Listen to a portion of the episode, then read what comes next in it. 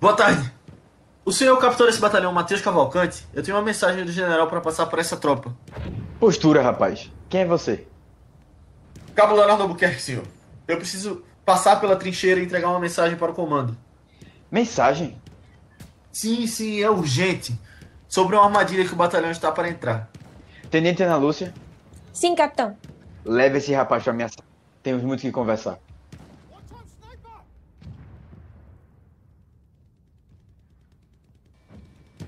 Primeira Guerra Mundial. Dois jovens do exército britânico recebem a missão de levar uma mensagem através do campo de batalha para impedir uma armadilha alemã e salvar as vidas de muitos soldados. Indicado a 10 Oscar favorito para melhor filme, esse é 1917, o novo filme de Sam Mendes e o nosso assunto de hoje aqui no Vice. Lembrando que isso aqui faz parte de, do nosso especial de estreia, especial do Oscar. Nós lançamos já podcast sobre Era uma vez em Hollywood e Coringa, e estamos lançando esse. E, e bom, assim como nos outros, uh, esse podcast está cheio de spoiler, então caso você não tenha visto o filme, você pode ouvir, mas sabendo que. Uhum. Mas vamos começar logo a falar, gente. É, esse filme ele está sendo bem aclamado nas premiações, ele é um filme bem. Uh, que está ganhando uh, os prêmios antes do Oscar, né? Nós estamos gravando isso antes do Oscar. E hoje ele é o favorito para melhor filme. E aí eu queria saber com vocês, antes da gente começar, o que, que vocês acham disso. Eu já vi que tem muita gente com a opinião de que talvez ele não mereça, não é o favorito ali.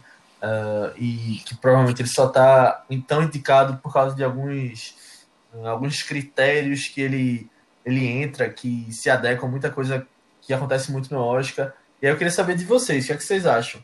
Se ele realmente merece estar sendo tão aclamado assim, ele merece ser o melhor filme do ano, como todas as tendências têm indicado. O que é que vocês acham, para começar? Assim, o melhor filme do ano, eu já acho meio exagero. É um dos melhores? É um bom filme, é um bom filme. Talvez seja um dos melhores mesmo. É porque ele é muito é, impressionante tecnicamente, né? Aí eu acho que isso impacta muito, principalmente para essas premiações, assim. Ele é muito, sei lá, um filme a cara do Oscar, assim, de escolher para melhor filme, sabe? Que agrada, assim, que impressiona a maioria dos votantes. Mas, é, já dando, assim, a minha opinião, é, eu me incomodei muito com o roteiro dele. E eu acho que isso estragou um pouco, assim, minha imersão e experiência com o filme em todo, sabe? Então, assim, o que eu mais gostei dele, realmente, é, assim, os momentos de maior imersão que eu tive no filme é, foram mais da parte técnica, principalmente com a trilha sonora, né?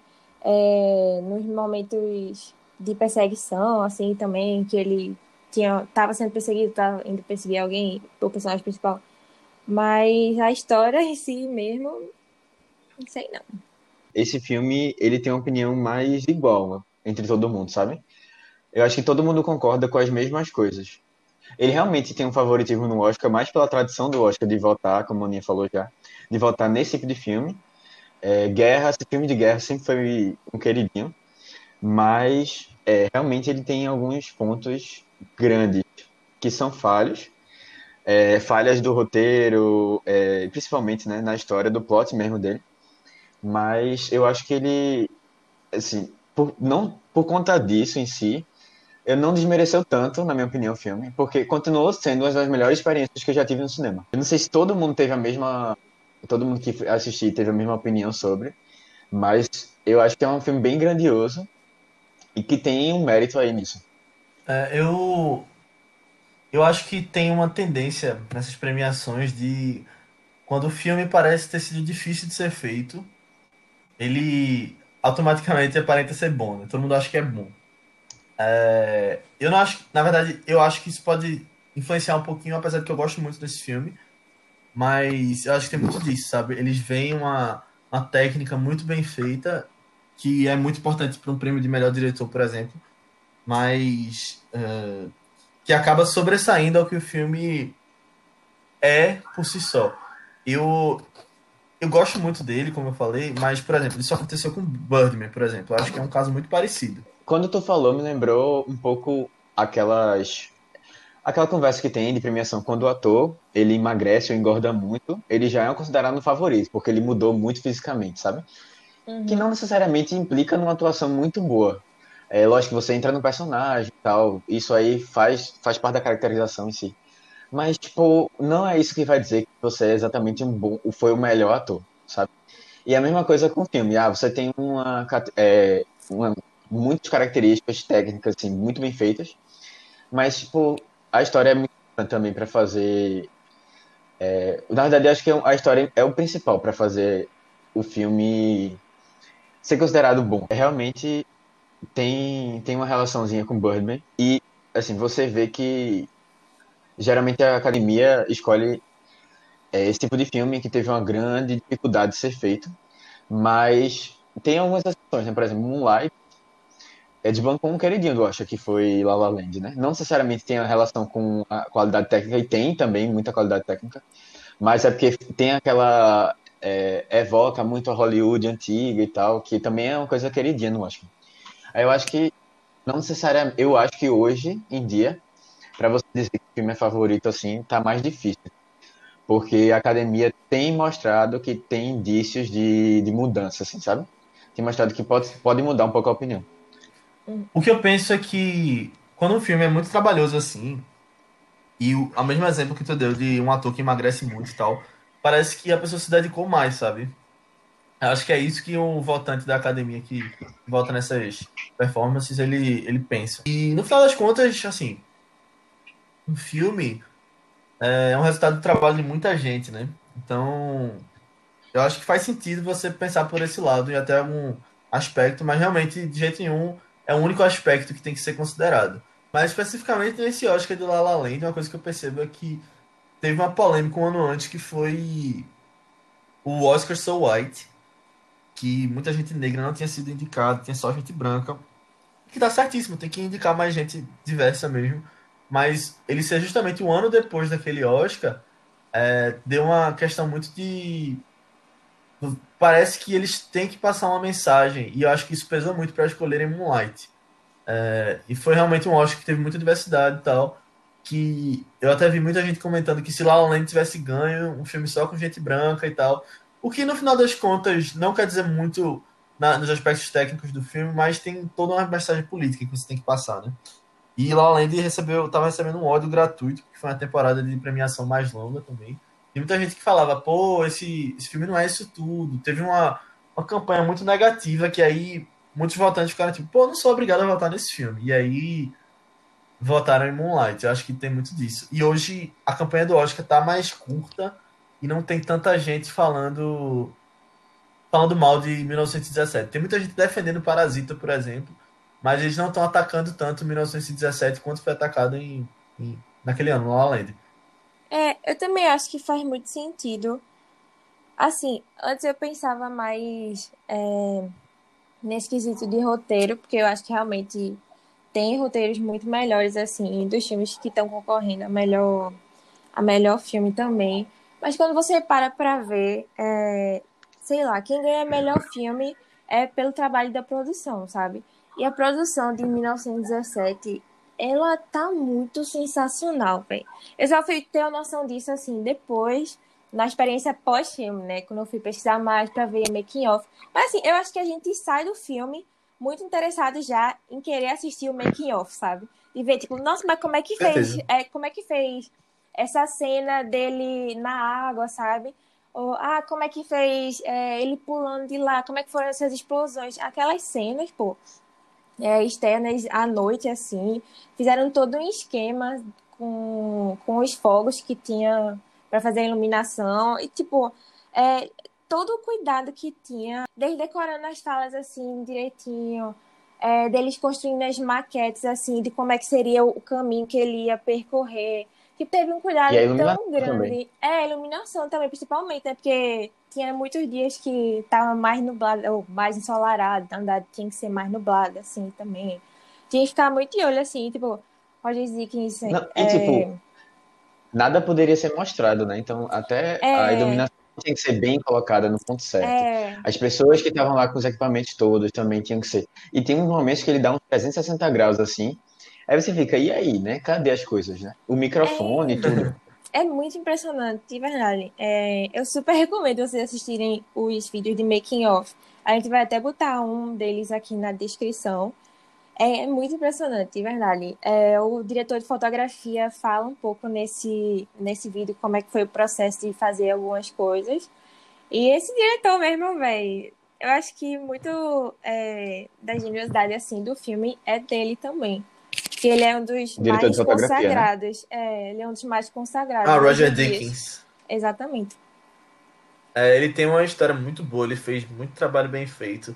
E eu lembro que se falou muito dele no ano de Blade Runner 2049, que ele faz um trabalho impecável ali. E ele tinha sido indicado ao Oscar. E aí teve uma campanha incrível para ele ganhar naquele ano. E aí agora, três anos depois, ele já vai ganhar outro, né? E merecido, porque Com esse certeza. filme realmente é impecável. É, como vocês falaram de making off, o trabalho de luz, quando, quando aquelas, aqueles fogos estão subindo e você vê o reflexo nele. E você, você não percebe muitas vezes o corte que está sendo dado, apesar de alguns momentos você imaginar onde eles devem estar, Hum. mas ele é, é muito bem feito, é um trabalho incrível, de verdade. E assim, é, eu critiquei o roteiro no início, mas eu acho que, sinceramente, eles fizeram o melhor com o que podiam, sabe? Porque a ideia do filme é ser meio que uma homenagem ao avô, a uma história específica do avô de Sam Mendes, que era justamente isso, né? Como se ele fosse o personagem principal que tivesse que entregar uma carta de, de um ponto a outro. E realmente, se ele queria fazer essa homenagem a essa história, eu acho que não tinha muito o que você desenvolver tanto no roteiro, não, sabe? Eu acho que eles realmente deram o melhor de si em todo o resto realmente ficou sensacional, sabe? Foi mais uma questão de, de escolha, assim, de ah, eu quero fazer essa homenagem, e é isso aí. E assim, é um roteiro simples, mas que não quer dizer necessariamente que é ruim. Realmente, quem vai do ponto A para o ponto B não tem muito o que falar, mas isso não, não quer dizer que, que o filme seja ruim. Assim, ele não é só o roteiro que faz um filme, sabe? Pelo menos na minha opinião. E, e bom, ele não ganhar um, um prêmio de roteiro, eu vejo que faz sentido, mas assim, eu acho que faz também muito sentido um, ele ganhar direção, fotografia, e aí vários aspectos que montam um filme no final das contas, né? Porque um filme, de novo, é um trabalho de várias pessoas, são vários, várias forças se juntando para um produto final que tá ali para virar uma, uma arte, ficar para a história, entreter pessoas, é, fazer ser um bom investimento para os produtores e e no final da coisa toda ele, você tem uma, um produto completo que aí ele vai ser analisado dentro da- das premiações diversas com relação a qual seria o melhor, né? E tem gente que já fala que, que não faz sentido você comparar produ eh, produtos artísticos, obras de arte e ranqueá-las, mas eu acho que faz parte da diversão do que a gente tem hoje, né? Um entretenimento não quer dizer que um seja melhor que outros, mas naqueles critérios faz. Então, eu, eu acho, eu sou um defensor dessa, dessa de colocar filme para brigar. É, assim, eu, eu tenho uma opinião um pouquinho diferente. Eu acho que é, o roteiro em si é, do filme ele é bastante previsível. E isso acaba tornando o filme muito falho, assim, fraco em alguns pontos. E eu acho que eles poderiam ter se esforçado um pouco mais. Mesmo, mesmo a história, ele pegando a história do avô, e eu não sei se exatamente foi é, tipo, exatamente o que aconteceu com o avô, mas pelo menos algumas coisas assim ele foi pegando e juntando. Mas tem muita coisa óbvia ali, sabe? E aí, e ele usou, eu acho que ele usou recursos um pouco simples e já conhecidos para fazer a história. Mas eu Mas posso, tu diz tipo o quê? Vou ver, por exemplo, ele usa dois personagens principais, né, para contar a história. E aí um deles é super animado e tal, é, tá super animado, empolgado com a missão, e o outro tá nem aí. E aí o animado é o que morre e o que tá que não tava nem aí tem que superar essa, tipo, tem, tem que se motivar pela missão e no final é, cum- cumprir o que tinha que ser, tinha que ser feito pelo outro, para é, dar continuidade à história que o outro tinha como objetivo, né, inicial. E aí, isso pra mim, assim, é um recurso simples. Dava, é, desde o começo você já podia sacar isso, sabe? Porque isso é uma coisa que já foi usada antes. Isso aí, é, eu, acho, Aham. eu acho que é só um, exemplo, mas tem outras, outras coisas também que você, você pega muito fácil. Mas assim, o que eu penso com relação a isso é que, tipo, convenções existem e elas dão certo por algum motivo. Não, acho que nem todo filme ele precisa surpreender, precisa ser contra todas as convenções. Claro que existem alguns que fazem muito bem isso, mas tem outros que fazem muito bem o trabalho de seguir de um jeito previsível e impactar do mesmo jeito, sabe? Eu também achei que o cara fosse morrer, porque nos trailers e nas cenas que a gente via, só tinha um correndo, né? Nos memes também tinha um cara correndo o tempo todo. E antes você ver o filme, saber quem era. Mas aí quando são dois que vão, provavelmente alguma coisa ia acontecer com o outro. Mas mesmo assim, isso não tira a experiência, eu acho, na minha opinião. Não, não tirou a minha experiência, mas porque eu tava realmente muito empolgado com o resto. Mas eu acho, é o que eu critico, assim, eu acho que é porque o filme, ele poderia ter trazido novas coisas, sabe? E aí, ele, ou ele pelo menos poderia ter feito diferente, mas ele escolheu fazer o, o básico, o simples, o já conhecido, tá ligado? Eu acho que ele poderia ter, ter trabalhado alguns pontos de maneiras diferentes. Pelo menos para não deixar previsível, mas, assim, ele fez isso e eu gostei do filme. É só uma crítica, assim, que eu, que eu acho que até, assim, a originalidade, eu acho que pode ser um ponto interessante que poderia é, fazer com que a gente criticasse menos o filme e que as pessoas saíssem mais satisfeitas, sabe? Eu também achei muito previsível que o menino ia morrer. Mas eu até gostei mais da cena da morte dele do que eu esperava que eu ia gostar esse negócio dele tentar ajudar ainda o. O, o alemão. É, o alemão. Achei muito bonito, assim, tipo, triste, né? Porque ele foi apunhalado, literalmente, tal. Mas eu acho que ainda foi uma morte, sei lá, mais digna do que se ele só tivesse levado, sei lá, morrido com o esmagamento do avião, sabe? Uma coisa assim. Eu gostei dessa partezinha assim dele. Bem previsível também. Que, assim, na verdade, é uma coisa muito legal esse negócio do plano sequência. Só que eu acho que deixa a trama bem previsível também. Se a gente sabe que não vai ter corte, sabe? Por exemplo, é, no momento que ele foi salvo, aspas, aspas, lá pela galera da caravana, eu sabia que não ia durar, tipo, cinco minutos lá. Porque não ia passar 15 minutos do filme só com ele sentado conversando com as pessoas, sabe? Aí eu acho que, não sei, dá esse senso de ter que estar tá se mexendo o tempo todo, o tempo todo, o tempo todo. Eu senti falta de alguns cortes em alguns momentos e até fiquei feliz quando teve aquele que ele realmente desmaiou, sabe? Eu acho que era o suspeito que eu tava sentindo um pouco de falta. Eu acho que as limitações nesse caso são muito de mais de geografia, né? Do lugar que ele tava pro lugar que ele tinha que chegar e aí o caminho no carro.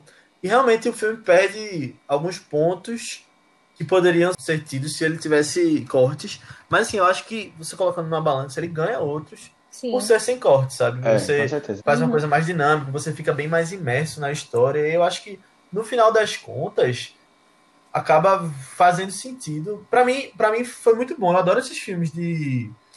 É, adoro cenas de plano de sequência. E aí, quando o filme faz o tempo todo, eu, eu acho muito legal. É, ele é feito para você babar, né? Ele é feito para você achar impressionante e comigo dá muito certo. Tipo, é, eu acho muito bonito também, principalmente em relação à câmera, né? Que ele fica. Parece que a câmera tá dançando assim na sua frente, né? Ele fica mexendo o tempo todo. A gente nem sabe como, mas assim, o jeito de ver como é que vai ficar rodeando o menino o tempo todo, eu achei muito bonito, realmente, sabe? Também acho um e parece difícil de fazer. Sim, com certeza. É, tu acabou falando, Léo, que talvez o espaço em si tenha causado um pouco de limitação. Mas eu achei até bem, bem criativo, assim, os espaços, o que ele conseguiu construir, porque você tem que fazer muitos sinais diferentes para ter um plano de sequência, para não ficar uma coisa cansativa, né? E Sim. ele passa por várias etapas e tal. Eu tenho uma crítica específica, que é o ao cenário que é, tem a vaca e tal. Porque eu acho que como é que, como é que aquela casa em si ficou quase intacta com uma vaca e tinha um exército alemão há poucos dias antes, tá ligado? Aí, assim, é a Mas eles estavam ali. De... Eles estavam e tinham acabado de sair. Não, mas vê. Mas Os alemães estavam abrigados. É, é isso que eu tô falando. Tipo, você tem um exército inteiro. Não vai sobrar uma vaca. Não vai sobrar. Eles vão matar para comer, tá ligado? Com certeza. E aí ainda a vaca tá dando leite. O, o terreno em si tava todo ajeitadinho. Eu fiquei muito pensando que ia ter. É... Eles tinham montado aquilo para ser como uma armadilha, sabe? Mas acabou não sendo armadilha. E eu fiquei até, pô, será que esse leite tá envenenado? Eles tiraram o leite da vaca e não e não tomaram. Eu fiquei assim, pô, que estranho. Quem foi que tirou esse leite aqui? E se, se tinha um morador antes, antes lá no, no local, Eu com certeza ele estaria morto, porque isso eu acho que era na França, né? Eu era É. na França, pronto. E aí teve um, um francês e os alemães che- chegando e não mataram o francês. Não fez nenhum sentido aquilo pra mim. Mas eu tentei abstrair um Mas pouco como é que tu daquilo. sabe que não mataram? Não, tipo, matar. Vê. Se mataram o cara. Não, provavelmente mataram, né? Que ele não tava lá no, no, no lugar. Mas deixar tudo certinho, a casa toda bem construída, ainda sem nenhum, sem nenhum problema, tá ligado? O, a vaca ela vi- viva, eu fiquei. E, tipo, logo depois da floresta, né? Não é uma floresta que eles passam. É, ou depois da parte lá do. Da trincheiras do, do exército alemão. Eu achei muito estranho aquilo. Pra mim, aquilo ali foi, tipo, nada a ver. Nunca aconteceria aquilo. Tanto é que depois eles passam pra outra cidade e a cidade tá destruída. Não faz sentido ter uma, uma casa assim, perto do, da, da guerra, em pé. Eu não sei. O que é que vocês acharam? Vocês pensaram sobre isso? Ah, eu não concordo.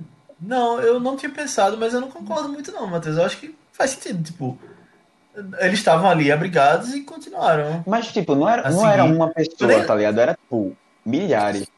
Numa casa com uma vaca. Eram milhares. Eram milhares de, Acho que exército não? Eram, podia ser alguns só. Mas pra aquela trincheira Não é imensa. exército todo, não.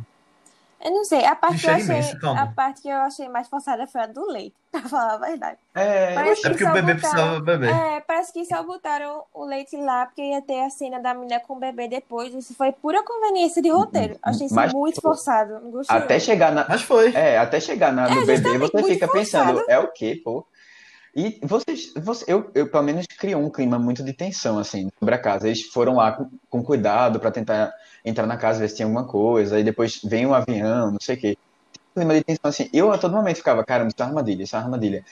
Velho, não toma esse leite que vai estar envenenado. Alguém tirou e botou isso aí, tipo, pra alguém cair, bem fácil, tá ligado? Pra pessoa cair nessa. E ele toma, cheira.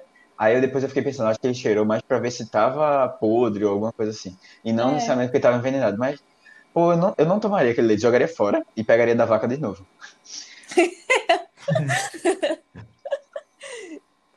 Uma coisa que eu gosto muito é o efeito especial de transição entre as cenas de, de plano sequência, que muitas vezes a gente nem percebe, né? E tem muito, tem alguns efeitos especiais que são usados, que a gente vê em algumas cenas de making off, Aninha, como tu tinha falado. Tem uma que ele tá correndo e aí ele pula no rio, só que aí aquela cena termina com ele caindo no em um colchão na vida real. Uhum. E aí eu acho muito legal esses filmes que usam efeito especial só para umas coisas mais sutis, sabe? Que você nem percebe que usou. Eu acho que a grande coisa do, da computação gráfica nos filmes é dar esse suporte para contar as histórias, sabe? E aí aqui eu acho muito bem feito. Inclusive ele tá sendo indicado ao Oscar e com boas chances, porque eu vejo que o Oscar muitas vezes dá para esses filmes que usam mais sutil, sabe? Tipo O Primeiro Homem ano passado. Eu, acho, eu comecei a assistir o filme pensando assim, caramba, eu vou ficar prestando bastante atenção onde estão os cortes. Eu já sabia que, ter, que tinha os cortes, mas era uma coisa meio escondida. E aí, eu, a primeira etapa toda do filme foi, não, deixa eu analisar com calma, assim. E eu até fiquei meio com medo de não entrar muito no filme, porque eu tava tentando analisar a parte técnica. Mas aí, depois que aparece a cena do rato, aí, pra mim, que eu achei bem isso, aquilo ali pra mim foi uma coisa que eu não esperava. É, tipo, já uma explosão, assim, bem, bem, bem forte, assim, logo no começo. É, aí eu, eu já entrei, eu entrei no filme, mas, mas de qualquer forma eu fiquei tentando analisar é, onde estão os cortes. E algumas coisas deu pra perceber, outras eu fiquei na dúvida, assim. Mas é, é muito bem feito os cortes, velho. Uma pessoa que não tá, não tá muito preocupada com isso não vai perceber muitos deles. Não vai, não vai é, se tocar, não. Mas grande parte do mérito dessa coisa toda dos cortes e do plano sequência, além de Roger Dickens, que a gente já citou aqui, que é o diretor de fotografia, é do próprio diretor Sam Mendes, né? Que, bom, eu acho que ele fez um trabalho impecável aqui. Ele tem merecido todos os prêmios que ele tem ganhado. E assim, ele tem uma carreira muito boa. Ele tem alguns destaques, como Beleza Americana, que ele ganhou Oscar já. E até com 007, quando ele foi fazer Skyfall e Spectre, eu acho que ele mudou completamente a franquia ali, sabe? Então ele é um cara que tem, tem trabalhado bem em Hollywood, ele tem uma carreira sólida e agora a carreira dele culmina nesse, nesse espetáculo técnico que as pessoas têm falado, né? Eu acho muito bom para ele e ele é muito merecido disso. É, eu fico pensando um pouco, volta até aquela discussão de O Regresso. Pelo menos eu não sei se foi uma grande discussão, mas eu tive essa discussão. Que foi, será que O Regresso é muito bom pelo diretor ou pelo diretor de fotografia? Porque ele lá fez um trabalho excepcional.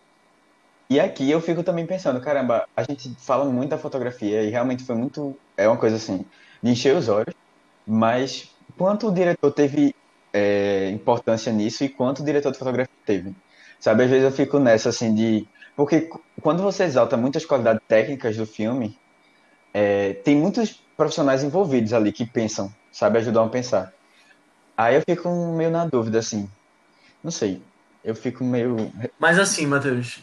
Diz. Minha opinião sobre isso é que o diretor ele é a pessoa que está na liderança de um filme, ele é a pessoa que está coordenando toda essa produção artística, ele é a pessoa que tem que está por trás do diretor de fotografia. Então, quando todas essas coisas culminam em um trabalho que dá certo, eu acho que o mérito é 100% do diretor. Assim, desculpe, não 100%, mas assim, o mérito é muito, muito alto do diretor. E assim, ele trabalhou com Roger Dickens antes, ele fez Skyfall com ele, mas ele fez outros filmes muito bem feitos, muito bonitos, muito bem dirigidos, como o próprio Estrada para Perdição, no, no começo da década, né? Então, da década retrasada já que a gente tá em 2020. Mas uhum. é, ele é um cara que tem um trabalho muito constante e eu acho assim que ele deve ser muito sério no, nos processos e só por isso dá tão certo, sabe? As coisas se organizam tão bem. O efeito especial conversa com a direção de fotografia, que conversa com a atuação, direção de atores, é, conversa com o próprio roteiro, e aí quando essas, todas essas coisas dão certo, é um trabalho de direção muito bem feito. É, e eu acho que assim, é. por ser uma história muito pessoal dele, eu acho que ele quis meter o, dele, o dedo dele em tudo, assim. É, ele, ele assina o roteiro também com. Com certeza. E assim, você vê que. Que é um filme dele, né? Necessariamente dito, um filme de Sam Mendes, porque ele tá. Ele é produtor, diretor, escritor, e, como tu falou, é uma história pessoal. É uma história do avô dele, Sim, totalmente. É, quando eu falo isso é mais assim, sempre fica aquela pulga atrás da orelha, sabe? E também um pouquinho de curiosidade de como é a produção em si.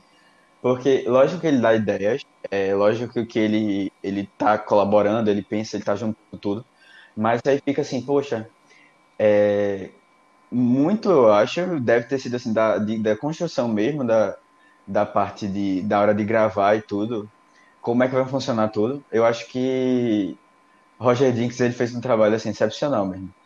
E aí eu fico, pô, de viabilização, né, sabe, da, das cenas todas. Aí eu fico, caramba, é, como é que como é que como é que foi essa conversa em si, quem deu as ideias de do que, sabe? Quem deu as possibilidades e tal, aí eu fico nessa. Mas, lógico, o diretor ele tem uma função essencial. Só que às vezes eu fico pensando, será que a gente tá dando os créditos suficientes para a pessoa certa? Num processo produtivo assim, com certeza essas duas pessoas trabalham muito juntas e uhum. é difícil saber quem deu ideia do que, mas normalmente o diretor ele tem uma visão de como ele quer que aquela cena aconteça, ele tem uma visão de como ele quer que aquela aquele roteiro seja transportado e aí ele conversa com o diretor de fotografia que vai fazer o possível usando a luz que ele tem, usando os ângulos de câmera que ele entende para viabilizar, sabe? E no final das contas, Roger Dickens, com certeza acho que uma das pessoas melhor trabalhou nesse filme, é uma pessoa que também tem carreira, tem muito, muito resultado para mostrar, e aí ele ele tem uma bagagem, sabe, de saber como usar a luz, saber como usar os ângulos, mas é uma visão que Sam Mendes passou para ele como o, o diretor da, Queria, do né? filme. Uhum.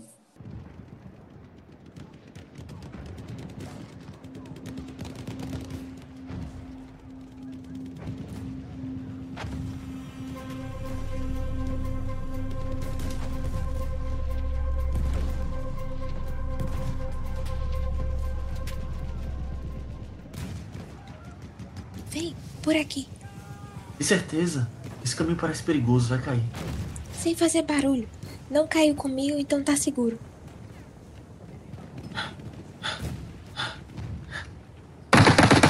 Ah!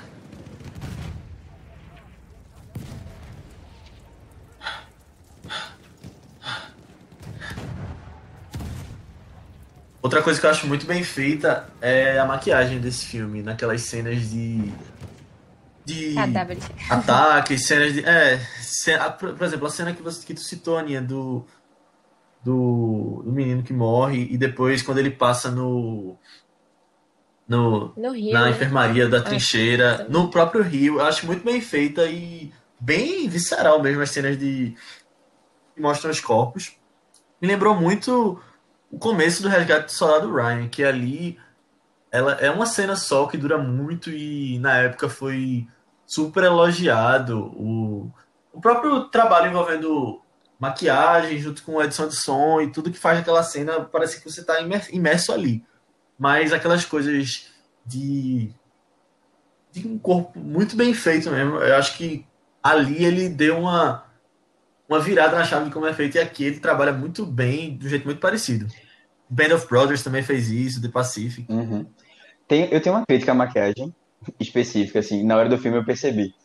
É, quando ele, ele sofre o ataque lá do avião, do cara, né, do avião, do, do alemão, ele tem uma cena, e deu pra perceber que tem um corte, porque ele tá com a cara boa, né, logo quando ele leva o tiro, e aí, eu acho que, eu, se, eu não me, se eu não me engano, ele, a câmera passa nas costas do, do menino que sobrevive, que eu esqueci o nome. É, tu lembra? Vocês lembram? É Scofield. Isso. Que ele passa por trás das costas dele, assim, e eu acho que ali teve um corte. Quando sai das costas dele, aparece o rosto dele muito branco. Aí eu disse, caramba, a pessoa não perde a cor, assim, do, de uma hora para outra, sabe? Mas, eu, tipo, é uma das limitações da própria, do próprio recurso que ele quis, né? Plano de Que é é. do plano de sequência. Porque você não tem como fazer com que ele vá perdendo a cor com o tempo. Ele perdeu a cor. E ele ficou branco do momento ali que passou, né, dessa cena, até o momento que ele morre. E com a mesma cor, assim, a mesma cara. Aí eu fiquei meio, caramba, velho. É, mas aí eu entendi, é, um, é uma limitação, aí não tem muito o que fazer. E já foi legal ele ter mudado a cor da, da, do rosto, assim, de, de uma maneira tão pouco perceptível, mas é, fica aí só um, um ponto aí que eu observei. Eu nem tinha percebido, por sinal. Só Depois lembrava vocês de, dão uma olhada do nada, nisso. quando eu vi, o menino já tava todo branco. Aí eu, É. eita, que incrível, sabe? É, eu, eu fui feito Aninha também. Eu provavelmente teve um corte nessa cena que tu falou, é, que eles tiveram que fazer a maquiagem e tudo, mas eu fiquei achando, caramba, ele tá pálido. Do nada, tá sendo, né? ele ficou branco. E eu achei muito bem feito. Uhum. Mas não é nem de- dessa cena em si que eu tava falando com relação à maquiagem, era do. Não, eu sei, eu De sei. quando ele tá vendo as pessoas feridas e tal. Uhum. E voltando a, a falar da previsibilidade do filme, é, você tem saca logo de cara que muito provavelmente, quase 90% de chance dele sobreviver no final. E aí você tem umas cenas que ele sofre muito perigo assim de vida. E algumas que são quase é, sem chance de voltar a viver mesmo. A do rato, a primeira, que ele fica sobre os escombros lá. Eu fiquei assim, pô, será que a pessoa sobrevive a isso? E aí depois a cena que ele cai da escada e é, eu achava que ele tinha levado um tiro, até agora eu não sei se ele levou ou não um tiro. Ou se foi uma coisa de raspão, porque ele, ele sangra muito, né, na nuca, assim. E ele, ele apaga. Eu até pensei que o filme ia acabar ali, porque eu fiquei, caramba, foi impacto muito grande para ele sobreviver assim. Não, ele acorda algumas horas depois, sei lá, alguns minutos depois, e consegue andar e tá mesmo atordoado um pouco assim.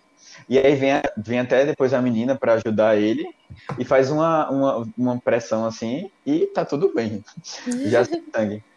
Mas Isso eu acho que dá um pouco da descrença assim da história, dá um pouco da descrença, mas é, eu acho que também dá um pouco de emoção, sabe?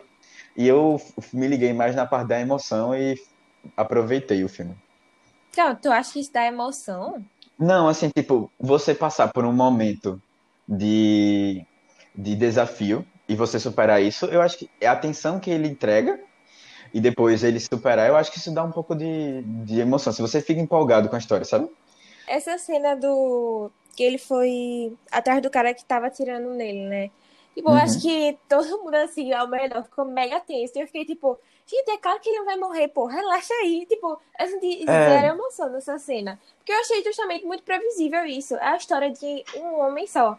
E, tipo, é óbvio, óbvio que se ele for morrer, vai ser, tipo, nas últimas cenas do filme. Tipo, última cena do filme, né? assim. Aí, pra mim, ele nunca realmente teve correndo muito perigo, sabe? Aí uhum. ficou um pouco chato nesse sentido pra mim, de ah, vai dar tudo certo. Não importa o que for que ele for enfrentar. filme de aventura, assim, que é uma pessoa correndo. Sei lá, Indiana Jones. Você pega, ele passa por vários perigos, mas você sabe que ele não vai morrer, sabe? Eu acho que é.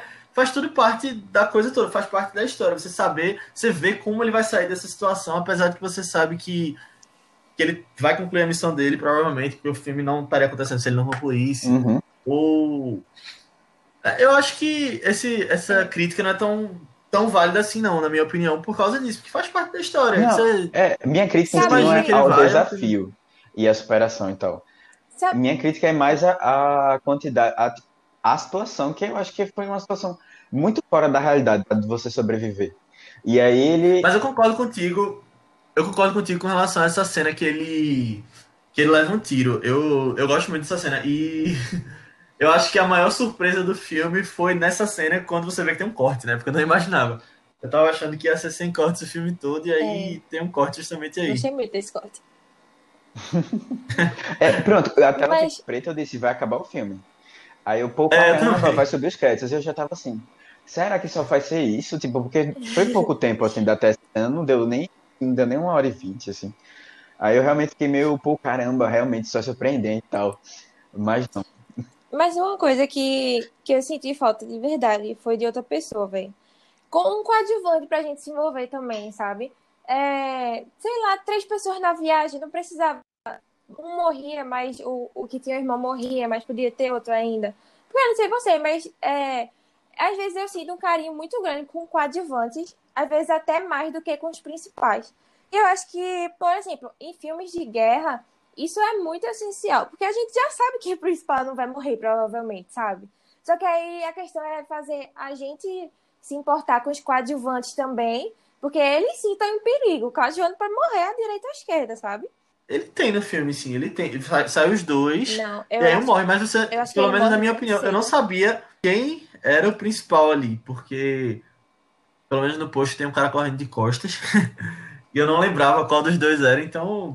Não. Se você já soubesse que alguém ia morrer, pelo menos eu não sabia qual dos dois era. Eu achei interessante. Assim, não, é, eu, eu achei muito óbvio desde o início que o menino que ia morrer, o menino Tommy.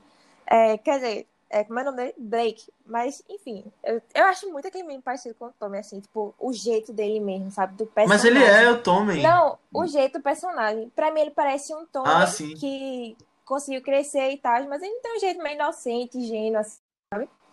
Uhum. É, eu, Nia, eu tenho só duas coisas para comentar sobre isso. Uma, eu acho que realmente tinha espaço para você colocar novos personagens, tanto é que ele encontra a galera, por exemplo, no, no caminhão lá, e ele poderia, alguém, o chefe, o comandante, poderia ter colocado mais uma pessoa para ir com ele, por exemplo, lá. Tipo, ah, eu vou designar alguém. Tinha espaço para isso. E eles não colocaram. Não era a missão que, deles. Eu acho que é importante ter, ter novos, assim, ter coadjuvantes. Eu acho legal. Agora, eu acho, assim, pelo menos eu vi o ator principal carregando muito o filme e carregando bem, sabe? E por isso que isso não me incomodou tanto, porque ele tá atuando muito bem. E assim, tem uma cena, como é em plano sequência, você tem que se emocionar, tipo, ele tem que chorar, tinha que passar a emoção toda, e numa continuidade, assim, e para mim eu acho que isso deve ser bem difícil. E eu consigo me emocionar com as cenas e com os momentos dele, então eu acho que, pelo menos isso aí não me pegou muito, não. Acho que eu só consegui me emocionar mais com um, mas aí a gente vai falar dele mais pra frente um pouquinho. A gente, já que a gente começou a falar dos atores, a gente tem a participação de muitos atores conhecidos, é, ingleses, né, principalmente, que fazem pontas bem pequenas, às vezes assim, só com duas ou três falas. Tem uma piada muito boa que eu vi no Twitter sobre esse filme, que eu acho que foi Edgar Wright que botou, o diretor. Maravilhoso. Que é que esse filme, na verdade, realmente foi gravado todo em um, em um shot só, em uma tomada. E aí, toda vez que eles erravam, eles tinham que voltar pro começo do filme. E aí, Benedict Cumberbatch ficou esperando seis meses numa, numa cabana lá. e pagaram 20 milhões pra ele. Vai estar do orçamento do filme, foi, foi pra ele. e Colin Firth tinha que ficar esperando, né? Pra caso voltasse, caso errasse alguma coisa, ele já tava no ponto. Uhum. Na verdade, assim, eu achei muito, muito rápido algumas participações. Eu queria ter visto mais personagens que eu tinha achado mais interessantes, tipo é, Andrew Scott, sabe? Ele, que, que era quando conhecido também como Padre Gato, né? Que tava lá na trincheira ainda, antes, quando os meninos estavam saindo ainda da trincheira deles. É, eu, achei, eu não sei se foi alguma coisa na atuação dele, assim, porque ele parece, tipo, muito rápido mesmo. Mas eu, eu fiquei interessada, assim, não sei, por causa, não sei se é por causa do ator também.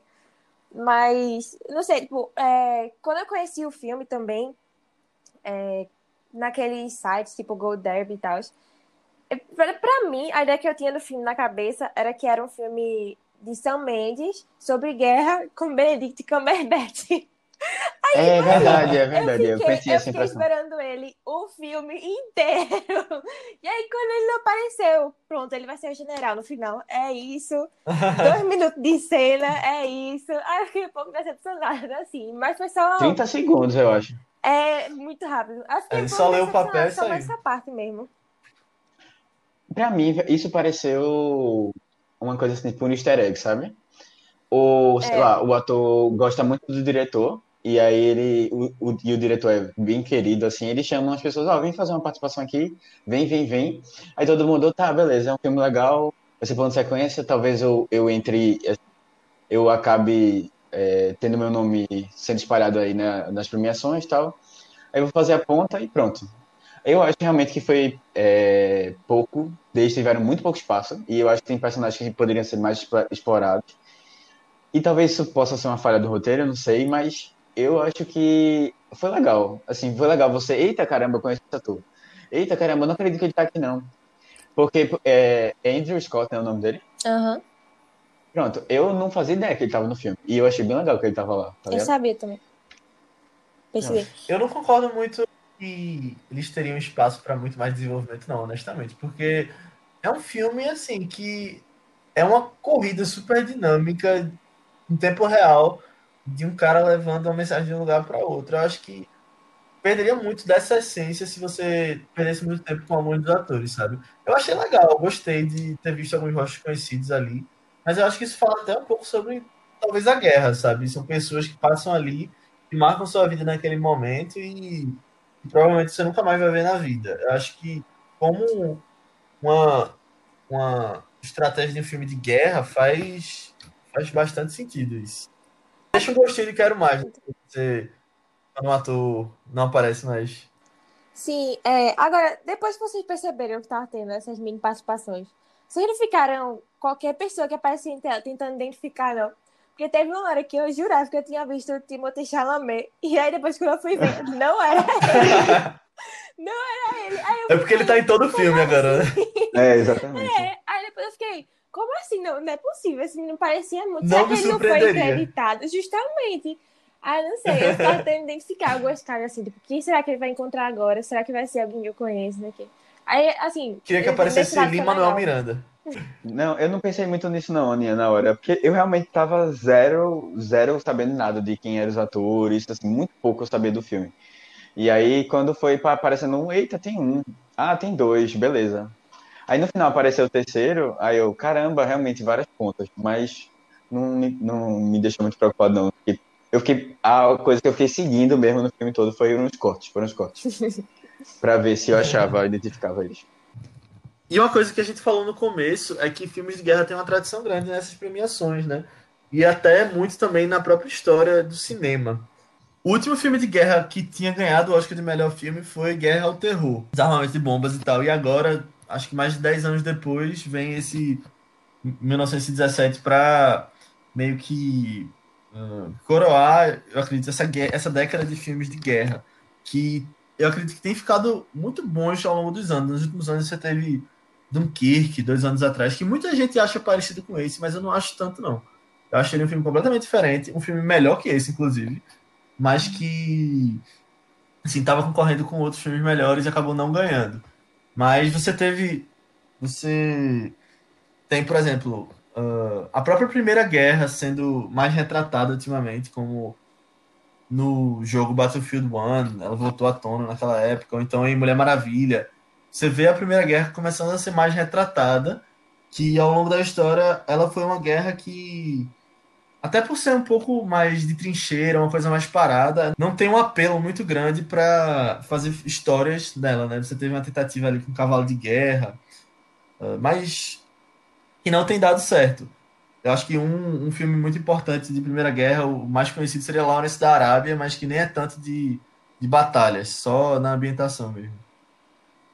É, eu acho que uma coisa importante ressaltar é que Guerra ao Terror foi o único filme que uma mulher diretora ganhou. Acho que isso aí é uma coisa a ser ressaltado, mas eu não vi o filme. E eu realmente não tenho nenhuma vontade de ver, porque não parece ser é muito. muito... É, tu assistiu, Léo? Sim, ele é tu muito gostou? Bom. Eu, eu gosto não... muito dele, mas assim, eu acho que. Eu gosto muito dele, mas naquele ano ele concorreu com Bastardos Inglórios, que era outro filme de guerra que é muito melhor que deveria ter ganhado, sabe? Uhum. Mas ele é muito bom assim. É, eu acho que vale eu acho que, é, eu acho que tá saturando a questão de Segunda Guerra mesmo. Acho que talvez seja esse o motivo que o pessoal tá migrando para a primeira. Mas é, falando um pouco de Dun Dunkirk, eu acho que eles são um pouco parecidos mesmo. Eu acho que talvez tem um roteiro melhor, mas a história também daqui que é muito simples. Ele, ele se apega muito à questão técnica. Né? Tanto é que ele foi um filme super elogiado por ter uma, um, uns efeitos sonoros muito bons, por ter uma qualidade de imagem muito boa. É, e assim, todos os efeitos práticos igual a, igual a esses, muito parecido. Eu acho que nessa questão. Mas também é um filme que não tem uma história tão complexa, feito outros filmes que a gente estava acostumado a ver, mais do fim do século passado, né, começo, que a gente via histórias grandiosas. Eu vi um tweet muito engraçado também, que era Christopher Nolan foi ver em 1917 e se arrependeu de não ter feito daqui em um, um shot só. Evitei também. Bom. É, eu acho, eu no final, no, na verdade, no, no, final, assim, no começo do filme eu já tava, caramba, eu acho que Sam Mendes fez esse filme em, é, em plano de sequência só pra dizer que pode, sabe? Porque não, eu acho que assim, que não é uma grande necessidade você fazer isso. Porque, como a gente comentou, tem umas limitações, né? Do, do, de fazer em plano de sequência o filme. Mas eu acho que ele quis provar, assim, olha, eu posso, sabe? Eu tenho essa eu tenho condições de fazer isso e ele é fez por isso. Só para porque até porque você sabe que é um filme que vai, vai agradar muito premiação. Sabe, a pessoa já pensa quando vai fazer um filme desse, já pensa nisso. Não, é isso, com certeza. É, não, não é uma coisa assim, ah, não, é uma paixão. Sabe, até porque também deve ser muito complicado, dá dor de cabeça sempre. É, seis meses, sei lá quanto foi o tempo de produção desse filme, oito meses. É, a galera já tá quebrando a cabeça a fazer tudo e, tipo, tendo que poucas, poucos...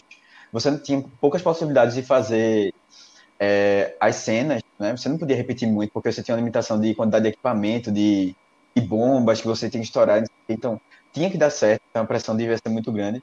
Eu acho que a pessoa faz isso só pra dizer assim, caramba, fiz e assim, nunca mais vai fazer um plano de sequência na vida. Que dá da canseira que foi. Mas o que eu acho sobre isso é que um profissional quando faz um projeto, e eu acho que isso é muito válido para alguém que faz uma obra de arte, ele está querendo se se superar a cada a cada próxima cada próximo projeto dele, sabe? Ele está querendo se desafiar. provar, se destacar cada vez mais, se desafiar. Eu acho que, claro que o, um reconhecimento, um prêmio como o Oscar, ele é um algo a se olhar, é uma coisa a colocar como uma meta, nesses filmes, eles sabem como o Oscar funciona, os critérios que os votantes analisam. Mas no final das contas, eu acho que é muito para se desafiar, sabe? Tanto ele quanto o próprio diretor de fotografia. É, quando uma pessoa dessa pega um projeto, quando uma pessoa dessa pega um filme para trabalhar, ela, ela vai ver essas questões também, sabe? Principalmente alguém que, no final das contas, não precisa tanto de fazer por dinheiro, fazer só por só para vender, que é muitos dos casos desses filmes de Oscar, de premiação, eles são filmes mais que analisam a arte, analisam a qualidade técnica e o, os próprios desafios de você estar tá fazendo um filme diferente, um filme maior do que o seu anterior, sabe? Eu acho que isso é uma tendência em qualquer carreira e isso se destaca mais no concluindo como um artista, sabe? E, e essa tua fala, essa tua fala lembra tipo aqueles filmes que você faz, tipo King, Kingsman, por exemplo, que você faz o primeiro é muito bom, tem uma história bem diferente, interessante, aí você quer fazer o segundo muito melhor, maior, mais grandioso e tal. E assim, não necessariamente vai ser um filme melhor mesmo, né? É, vai ser um filme que tenha que as pessoas gostem mais. Mas, assim, essa coisa de fazer grandioso, sempre mais, sempre mais, eu, eu sou um pouco, tenho um pé, um pouco pé atrás nisso. É, agora, assim, eu tô metendo algumas críticas ao filme, mas um filme eu gostei muito. Só pontuando isso aqui, eu gostei muito. E eu acho que muito foi por essa imersão que ele deixou. E a trilha sonora teve um papel essencial. Eu, eu acho que tem momentos que se eu ficasse é, de olho fechado, só ouvindo a música, eu com certeza, com certeza teria uma, sentiria a mesma emoção, sabe? Porque tem muitos momentos para a trilha sonora brilhar. E é uma coisa que eu não vi no Coringa, por exemplo. Eu não, eu não me emocionei, a trilha sonora para mim não teve um efeito tão grande. Nesse não, ela, ela era assim, parte essencial do filme. E a, a música em si crescia muito. É, e tinha umas cenas que, era, que não, nem necessariamente tinham é, grandes coisas, eram momentos que antecediam grandes coisas, mas a trilha sonora já dava um, um gás forte assim para você criar o clima de tensão ou de emoção. Eu me emocionei muito em vários pontos com a trilha sonora. Eu gostei bastante dela. Realmente, a trilha sonora é muito boa e é mais um exemplo de uma pessoa que está fazendo trabalho muito bem feito, está fazendo com vontade, que é Thomas Newman, né? Ele é o compositor dessa trilha, ele está concorrendo a, ao Oscar, né? Pela 15 vez. Provavelmente ele não vai ganhar, mas eu acho que, assim, ele poderia ganhar muito bem. Uhum. É, eu acho que vai ser o Coringa que vai ganhar, como a gente comentou no nosso podcast de Coringa, ouçam lá. Mas é, Thomas Newman é um cara que ele já é de família, né? Ele é de Hollywood, o pai dele era compositor também, Alfred Newman, é uma pessoa que tá ali e faz um trabalho muito bem feito desde cedo.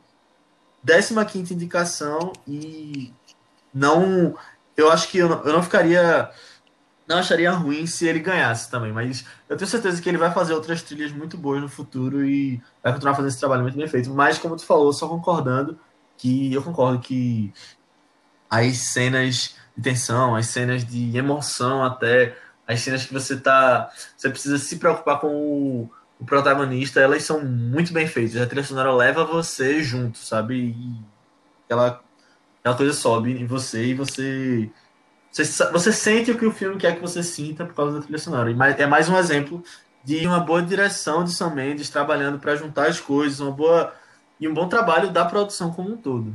Ah, eu queria comentar também a cena que eu mais me emocionei com o filme, que foi a cena quando o Scofield sai do rio, né? E aí ele encontra uma campina, sei lá, com os soldados reunidos em volta de um menino que está cantando. Ele tá cantando Wayfaring Stranger, que é, é um, uma canção popular americana que tem, bem antiga, do início do século XIX. E, cara, esse momento é tão lindo. Eu acho. É porque eu acho muito bonito esses momentos de calmaria, assim, que tem, sabe? Que. Uhum. Ah, ele tava passando por muita coisa muito intensa nas últimas horas. E aí, do nada, ele tem esse momento aí de camaria e contemplação para você se acalmar um pouco. Aí, eu gosto muito quando eles introduzem é, é, esses momentos assim. Me lembrou até um pouco. Sabe aquela cena de Um Sonho de Liberdade, por exemplo? Em que um dos prisioneiros ele solta uma, uma música italiana. E aí, pra, pra prisão toda escutar. E aí todo mundo para e fica contemplando aquilo, sabe? E depois eles ficam comentando como foi mágico o momento. E eu senti muito isso, assim, no filme também, nessa cena específica, sabe? Eu acho que a música é, conversa muito com toda a situação de Scofield, assim, de é, um, um, estranho, né? Que é, é, a tradução do título é como se fosse um estranho itinente, né? Como se fosse um andarilho, uma pessoa que já a gente viu, né? Que ele já passou por muitas coisas é, ele está indo para para o lugar de descanso, assim, né? Os campos bonitos, como a música fala. E aí, no caso, a música puxa mais pro gospel, assim, porque ele diz, vou encontrar meu pai, vou encontrar minha mãe. Só que eu acho que também no filme, no contexto do filme, é, essa música cabe muito numa interpretação de guerra, assim, de, de ir para casa realmente, de encontrar a família, as pessoas que ele ama, sabe? Tanto que no final, é, quando acaba mesmo o filme, ele lá sentado na árvore, é, olhando as fotos das pessoas, dos entes queridos, é, me lembrou muito justamente esse final da música. E a música toca justamente quando ele chega no objetivo dele, né? Muito legal, porque ele descansa, ele não sabe ainda que é o objetivo, ele chegou lá na, na companhia que ele tinha que levar a mensagem, mas é ali que começa a tocar. A versão é muito bonita. Assim, eu gosto muito da versão de Johnny Cash dessa música. Mas a que tá no filme também é incrível. E todo mundo parado, ob- observando aquilo ali, foi realmente bem emocionante mesmo. Uma das melhores cenas, eu achei. Comentando só mais duas cenas aqui, que eu acho, eu acho que vale a pena a gente comentar. Uma, eu acho que vai ser um pouco controversa, assim, que é a cena da, da mãe, da, da mãe, da, da mãe não, da menina com a criança, né? E a outra é aquela cena logo quando ele sai do, da casa, de- depois de ele levar a queda, que ele tá meio atordoado, e ele sai da casa e vai pra cidade, né? Que tá toda acabada, ele começa a correr e tal. Aquela cena com a iluminação, eu fiquei tão impressionado, tão impressionado com aquilo. Me mexeu muito, velho, porque sobe a trilha e você tem é, ele correndo e começam umas luzes, aí apaga. E aí você fica quase na escuridão e volta uma luz. Que eu acho que são bombas, né? Não sei se, se é isso mesmo. Mas é, eu fiquei muito. Aquilo ali me deixou meio sem chão, assim. Foi bem impressionante. E, eu, e assim, uma coisa que eu fiquei observando, as pessoas do meu lado não estavam tão, tão impressionadas como eu tava na hora, mas, sei lá, aquilo ali me tocou bastante. Ela foi precedida daquela cena que ele desmaia Da pausa, lá e né? tal. É, e era a cena que eles também tinham dito, tipo, ah, tava meio sem saco, porque é claro que ele ia sobreviver, sabe? Mas aí eu tava bem, tipo, ah, vai logo. E aí depois quando veio essa cena, meu amigo, eu fiquei muito, muito impressionada mesmo. De arrepiar, velho. Foi, foi incrível, foi incrível. E falando da cena do, da- dele, que ele para, dá a pausa também com a menina e o bebê. É, o pessoal criticou um pouco essa cena, né? Acho muito aleatória. É, acho mesmo Eu gosto vi- dessa cena. Podia ter cortado isso aí a vida. Eu vi algumas interpretações pra cena e tal, mas eu acho que também serve como um alívio. Porque assim, quando você tem um, um plano de sequência, você tem uma dificuldade grande de ter paradas, né? Isso, paradas são importantes, porque senão fica uma tensão, tensão, tensão e você não aguenta o coração. Mas, mas assim, eu, ach, eu achei logo que era, que era essa ideia de vamos parar um pouco para ele respirar e aí você ter que encontrar. Eu acho esse tipo de cena de você é, sempre aparece nesse filme de guerra, quando você encontra uma pessoa que está lá escondida. Geralmente são mulheres, né?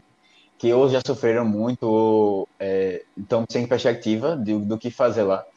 E aí eu disse, bom, ele, colocou essa cena aqui, também eu achei um pouco previsível, porque eu acho que isso tá, é muito comum em outros filmes.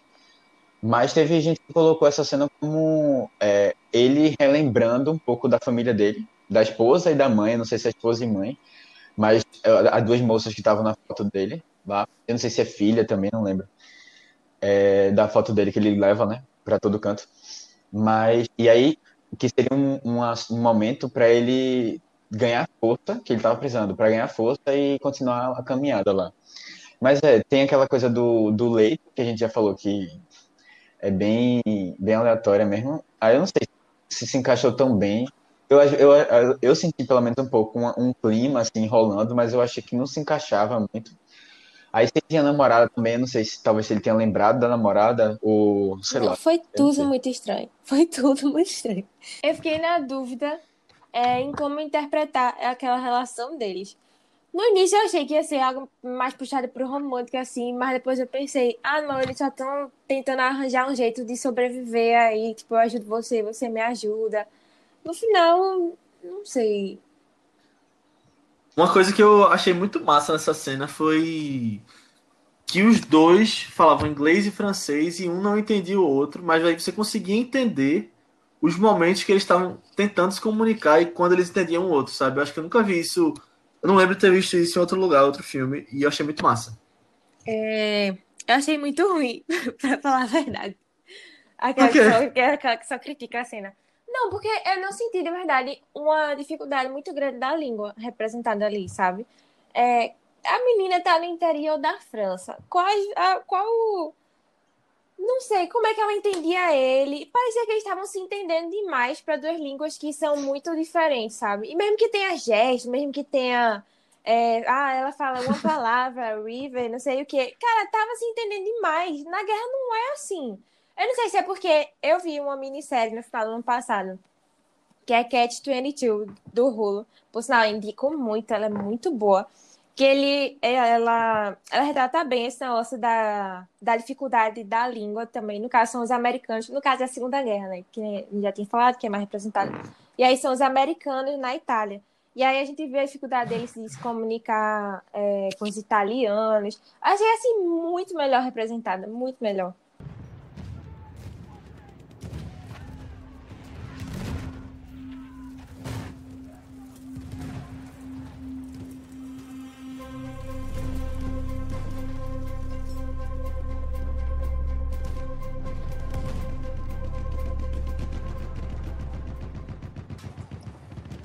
Mãe, sabe do que eu sinto mais falta?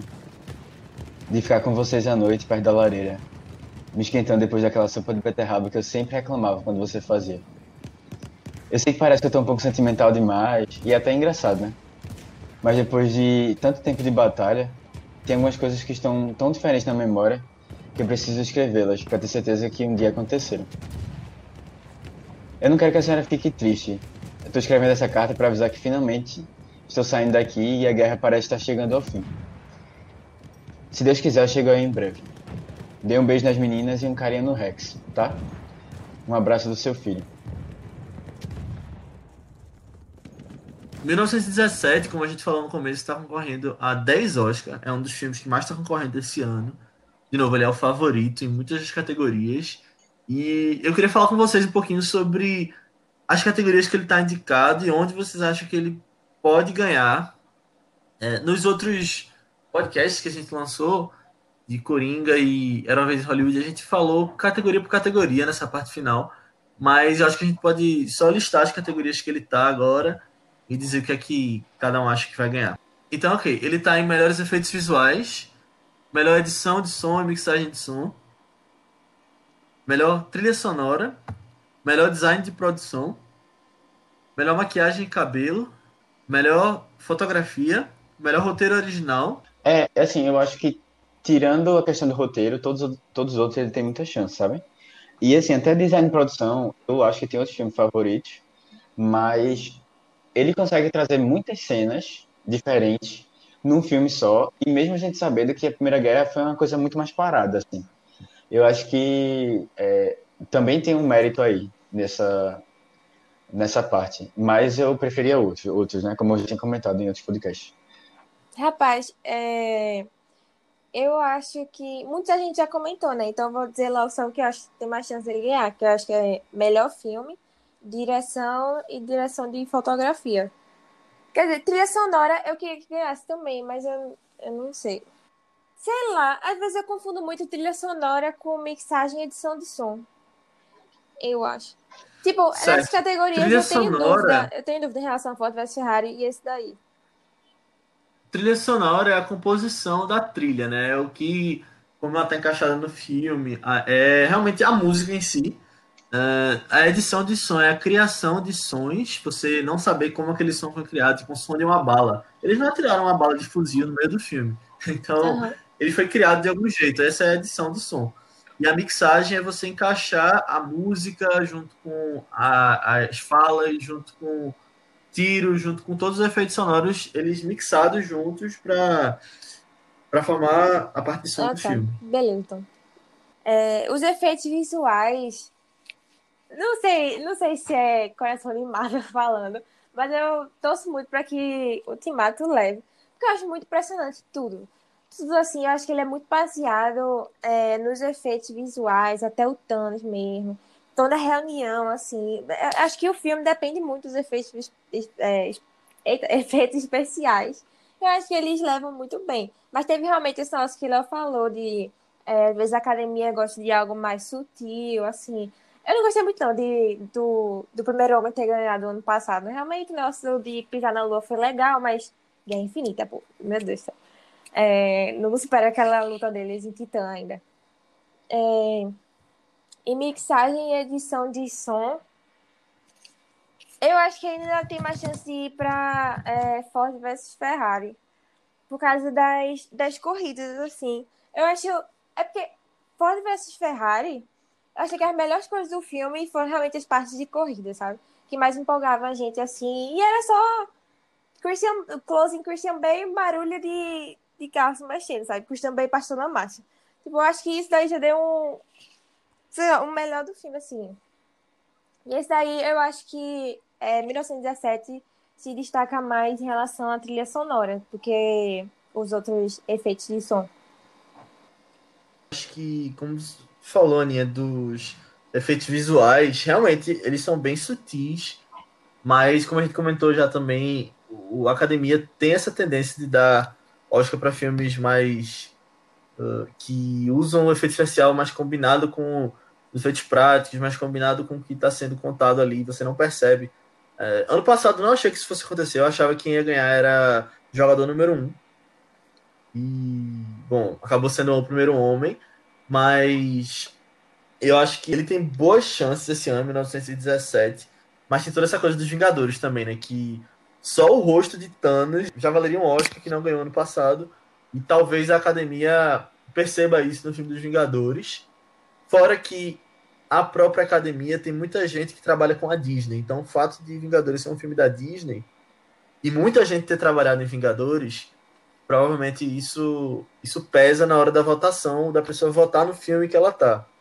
Então não sei. Eu, eu fico em dúvida grande entre Vingadores e 1917 aqui em efeitos visuais. Já edição e mixagem, normalmente eles podem acabar se repetindo. Uh, quando eles não repetem, eles dão, eles dão um para cada um em filmes que estão competindo muito, assim, tipo Ford vs Ferrari em 1917. Como eu não tenho ideia de qual dos dois iria para cada um dos dois, porque os dois são muito bons. E nessas categorias de som, as pessoas costumam votar no filme mais, que tem um som mais alto, ou seja, é, seja um barulho de motor de carro, seja um barulho de tiro, normalmente essas coisas ganham esse, essas categorias. Então eu apostaria as duas em, em 1917, mas achando. É uma aposta mais estratégica, porque eu sei que uma das duas pode ir para Ford vs Ferrari, eu só não sei qual é. Só comentando uma coisa, é isso que tu falou dos melhores efeitos visuais, teve uma exceção que eu lembrei agora, que ficou marcada, que foi Mad Max, que tem efeitos práticos sensacionais, mas quem ganhou foi Ex Machina. E aí eu fiquei, que tem realmente tem uns efeitos legais. A, a robô em si é muito, muito interessante, mas não, não deveria ganhar de, de Mad Max, não. Eu acho que os efeitos práticos ali foram muito, muito maiores, foram muito mais interessantes, grandiosos do que os efeitos de X-Machina. Mas ali no, na, no ano de X-Machina tinha uma questão muito forte do orçamento que eles tinham para fazer X-Machina. É um filme bem pequeno, limitado e que ele inova o jeito que faz o processo, sabe? Então, eu acho que faz sentido ali também. Apesar de que Mad Max, eu não lembro na verdade se foi o mesmo ano. Foi? Foi, foi. Foram os dois. mas Mad Max, pô, o, o pessoal fez aquilo tudo, é, eles voando e do lado pro outro, tudo prático. Quase não tem 80% do filme, 70% do filme.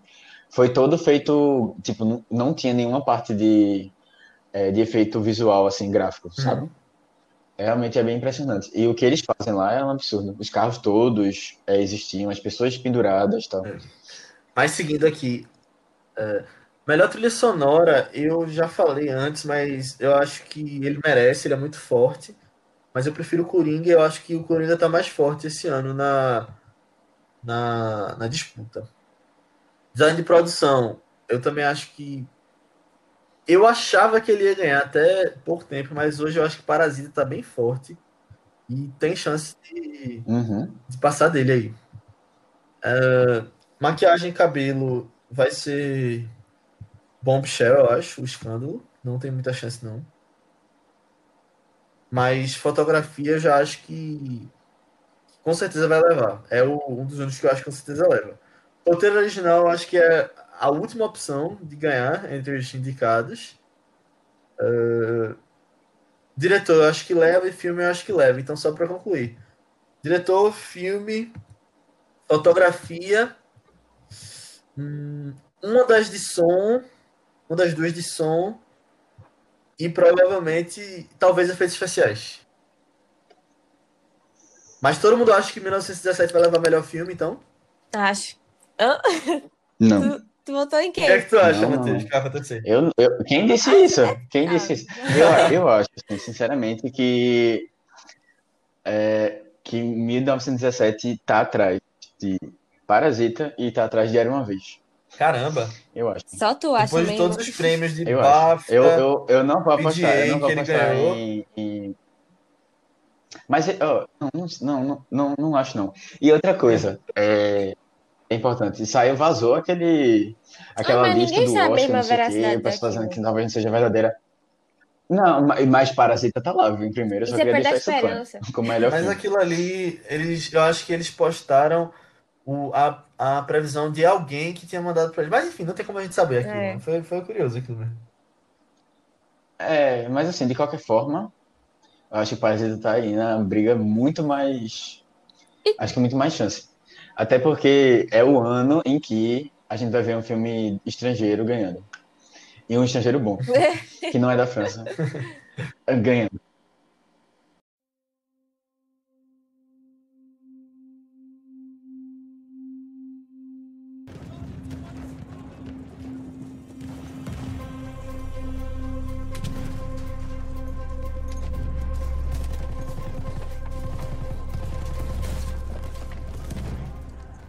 Senhores, parabéns. O seu rei e a Inglaterra serão eternamente gratos. Tudo pelo sucesso da missão, senhor. Estamos muito felizes com o resultado.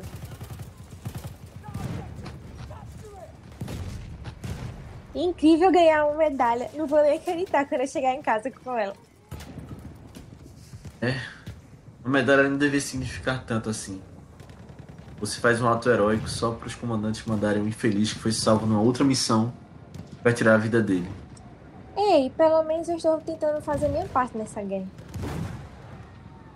É, nós estamos todos. Então é isso, galera. Terminamos por aqui nossa discussão sobre 1917, esse filmaço.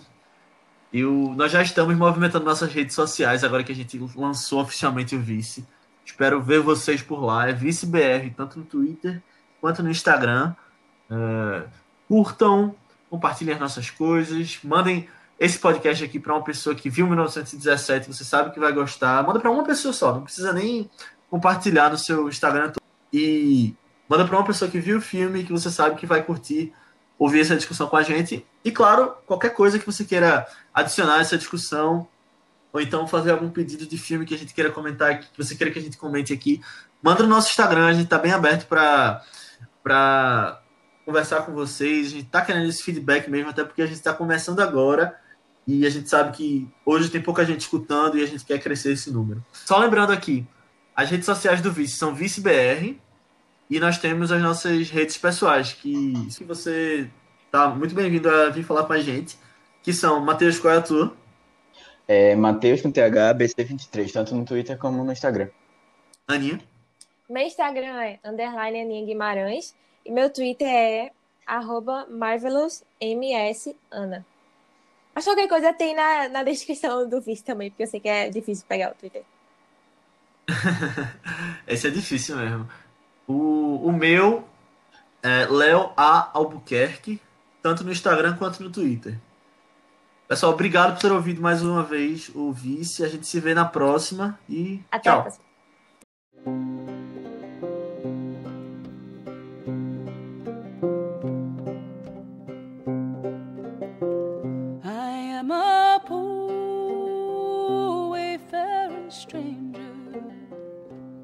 Traveling through this world alone. There is no sickness, toil, or danger in that fair land